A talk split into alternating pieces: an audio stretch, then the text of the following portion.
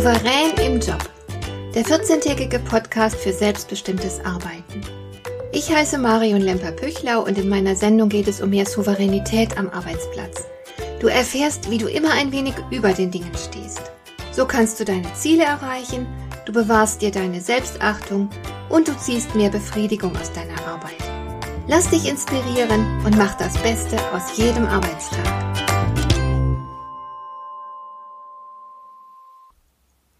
Gerade im Berufsleben ist sich jeder selbst der Nächste. Das kennst du garantiert. Und du weißt auch, dass du im Grunde austauschbar bist. Der Arbeitsplatz ist nicht unbedingt der Ort, an dem die Loyalität am besten gedeiht. Ich kenne ein Unternehmen, das ursprünglich ein Familienunternehmen war und zum Weltkonzern aufgestiegen ist. Es existiert schon sehr lange und alle, die dort gearbeitet haben, waren einst stolz darauf. Das Unternehmen hat sich vor Ort auch sehr engagiert und viel Gutes getan. Es gab unter den Angestellten wenig Fluktuation, eben weil man stolz darauf war, dazuzugehören. Aber dann hat sich die Arbeitswelt verändert. Mit der Globalisierung war es plötzlich ganz einfach, Produktionsstätten ins Ausland zu verlegen, um dort billiger produzieren zu können. Und wer wettbewerbsfähig bleiben wollte, musste sich zwangsläufig um solche Dinge viele Gedanken machen. Plötzlich wurden Teile der Produktion ins Ausland verlegt. Es gab die ersten Entlassungen. Und damit endeten Solidarität und Loyalität im Unternehmen. Die Mitarbeiter fühlten sich von ihrem Arbeitgeber verraten. Und was mal so familiär begonnen hatte, endete schließlich in Misstrauen und in der ganz normalen täglichen Ellenbogenmentalität. Das ist sehr traurig, aber ich weiß leider auch nicht, wie sich das verhindern ließe. Die Globalisierung hat den Wettbewerb verschärft und den Druck auf die Unternehmen erhöht. Wir müssen irgendwie damit zurechtkommen. Und ich frage mich als Psychologin, ob es nicht dennoch Wege gibt, ein menschenfreundliches Arbeitsklima zu schaffen, in dem man sich wohlfühlen kann, auch wenn es nicht mehr familiär zugeht wie früher und das ursprüngliche Gefühl gegenseitiger Verbundenheit nicht mehr existiert. Es arbeiten ja immer noch Menschen mit Menschen zusammen, egal wie sehr die Digitalisierung voranschreitet. Und Menschen müssen miteinander klarkommen. Ich bin überzeugt, dass dein Arbeitsleben sehr viel angenehmer wird, wenn du mit den Menschen in deiner Umgebung gut zurechtkommst, wenn es dir gelingt, andere für dich zu gewinnen. Auch wenn ihr vielleicht nur kurze Zeit zusammenarbeiten werdet, auch wenn das Zusammengehörigkeitsgefühl nun der Vergangenheit angehört. Ich habe erlebt, wie gut funktionierende Teams aus organisatorischen Gründen auseinandergerissen wurden. Die Folge war Vereinzelung statt Verbundenheit. Da muss man sich nicht wundern, wenn schließlich die Ellenbogenmentalität grassiert. Aber muss es wirklich so laufen? Was wäre, wenn du einerseits karrierebewusst arbeitest und zugleich ein gutes Klima in deinem Umfeld herstellst, weil du andere von deiner Person überzeugst und ihr Vertrauen gewinnst?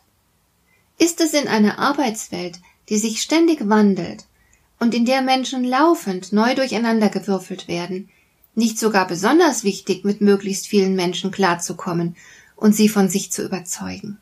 Ich glaube, jeder, der das schafft, wird es leichter haben. Es werden sich heutzutage am Arbeitsplatz wohl selten Freundschaften fürs Leben ergeben. Aber du wirst es immer schaffen, von dir als Mensch zu überzeugen und positive Beziehungen herzustellen auch wenn sie vielleicht nicht lange halten, weil man heutzutage eben den Arbeitsplatz viel häufiger wechselt als früher. Positive Beziehungen nutzen dir in jeder Hinsicht. Kannst du andere von dir überzeugen, wird die Zusammenarbeit einfacher. Du hast dann beispielsweise einen größeren Einfluss auf andere, du erhältst mehr Aufmerksamkeit, du bekommst auch eher mal Hilfe, wenn du sie brauchst. Und man wird dir mehr zutrauen, das heißt, du kannst auch leichter aufsteigen. Zudem fühlst du dich in einer Umgebung, in der du positiv wahrgenommen wirst, natürlich auch selbst sehr viel wohler. Der Respekt und die Freundlichkeit, die man dir entgegenbringt, nähren deine Seele. Aber wie stellst du es denn nun genau an, andere von dir als Person zu überzeugen? Im Grunde gibt es ein ganz einfaches Rezept dafür. Wir mögen die Menschen, die unsere Bedürfnisse befriedigen. Darauf läuft alles hinaus. Du musst den anderen in irgendeiner Form gut tun, damit sie von dir als Mensch überzeugt sind. Das bedeutet jetzt aber nicht, dass du dich in irgendeiner Form anbiederst und jedem Kollegen seine Wünsche von den Augen abliest. Mach dich niemals selbst klein. Wenn du Bedürfnisse befriedigst, muss das aus einer souveränen Haltung heraus passieren. Die Freundlichkeiten, die du anderen erweist, resultieren aus deiner inneren Stärke. Das bedeutet im Extremfall zum Beispiel, dass du nicht Gleiches mit Gleichem vergelten musst. Du bist nicht rachsüchtig, du rechnest nicht auf, du erniedrigst dich auch nicht selbst, indem du deine Bedürftigkeit vor dir herträgst wie einen Klingelbeutel. Deine Freundlichkeiten resultieren vielmehr aus einer inneren Großzügigkeit heraus, die sich eben nur große und innerlich unabhängige Menschen leisten können. Wie sieht das nun konkret aus? Ich sagte ja schon, dass du Menschen am leichtesten von dir überzeugst, wenn du ihre Bedürfnisse befriedigst. Und das wichtigste Bedürfnis ist das nach Bestätigung. Menschen wollen wahrgenommen werden und sie wollen spüren können, dass sie zählen. Das Bedürfnis nach Wahrnehmung ist leicht zu befriedigen. Das schaffst du zum Beispiel schon, wenn du jeden mit Namen begrüßt. Und lieber einmal zu viel als einmal zu wenig grüßen, bitte. Gib acht, dass du niemanden übersiehst und lass die Menschen nach Möglichkeit ausreden. Viel Redner musst du natürlich stoppen, aber auch ihnen kannst du etwas Gutes tun, indem du das, was sie äußern, kurz und knapp mit deinen eigenen Worten zusammenfasst. Das ist eine der besten Möglichkeiten überhaupt, anderen Menschen das deutliche Gefühl zu geben, dass man sie ernst nimmt und ihnen zuhört. Das solltest du also, so oft es geht, machen. Wenn die Zeit es zulässt, dann stelle deinem jeweiligen Gegenüber auch mal eine Frage. Die kann sich sowohl auf die Arbeit beziehen als auch auf das Privatleben. Es darf natürlich keine inquisitorische Frage sein, es muss aufrichtiges persönliches Interesse dahinter stecken. So zeigst du dem anderen, dass du ihn als Person wahrnimmst und er wichtig für dich ist. Du nimmst Anteil. Du siehst mehr in ihm als einen Funktionsträger. Und genau damit befriedigst du ein überaus wichtiges Grundbedürfnis.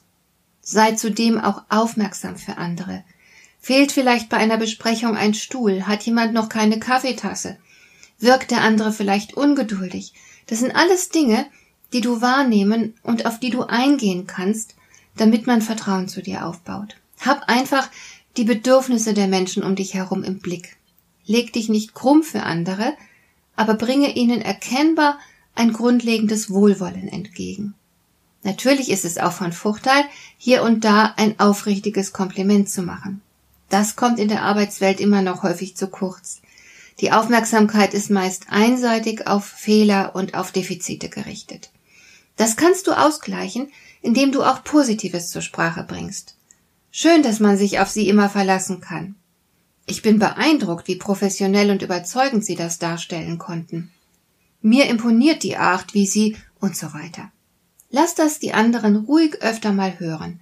Das ist kein Einschleimen, sondern ein gesunder Ausgleich zu der kritikorientierten Rückmeldekultur. Und es tut vielen unendlich gut, auch so etwas mal zu hören.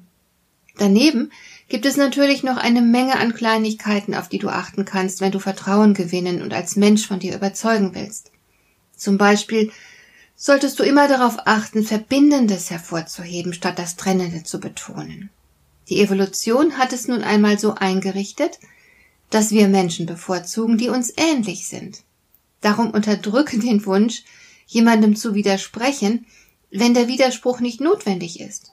Behauptet also jemand, dass es vergangene Woche drei Tage lang geregnet hat und du weißt zufällig ganz genau, dass es nur zwei Tage waren, dann gibt es keine Notwendigkeit, die Sache richtig zu stellen. Du kränkst den anderen höchstens damit und du kommst rüber wie ein verdammter Besserwisser. Ein anderer wichtiger Punkt, vermeide allzu große Stimmungsschwankungen. Spontane Wutausbrüche zum Beispiel würden dich undiszipliniert, unreif und unberechenbar erscheinen lassen. Damit sinkst du in der Achtung der anderen und du schmälerst auch das Vertrauen, das sie dir entgegenbringen, ganz gewaltig. Je entspannter und selbstbewusster du mit allem umgehst, gerade wenn es mal brenzlig wird, gerade wenn alle anderen angespannt sind, desto mehr wird man dich als Person schätzen. Denn nur innerlich starke Menschen können die Nerven behalten, wenn alle anderen um sie herum nervös werden. Ganz nützlich ist auch folgender Rat, den ich dir geben möchte. Lass dich niemals beim Jammern erwischen. Jammern ist jämmerlich und es schadet deinem Image. Nur Opfer jammern. Wenn Zustände zu wünschen übrig lassen, was natürlich häufig passiert, dann solltest du das so nüchtern wie möglich ansprechen.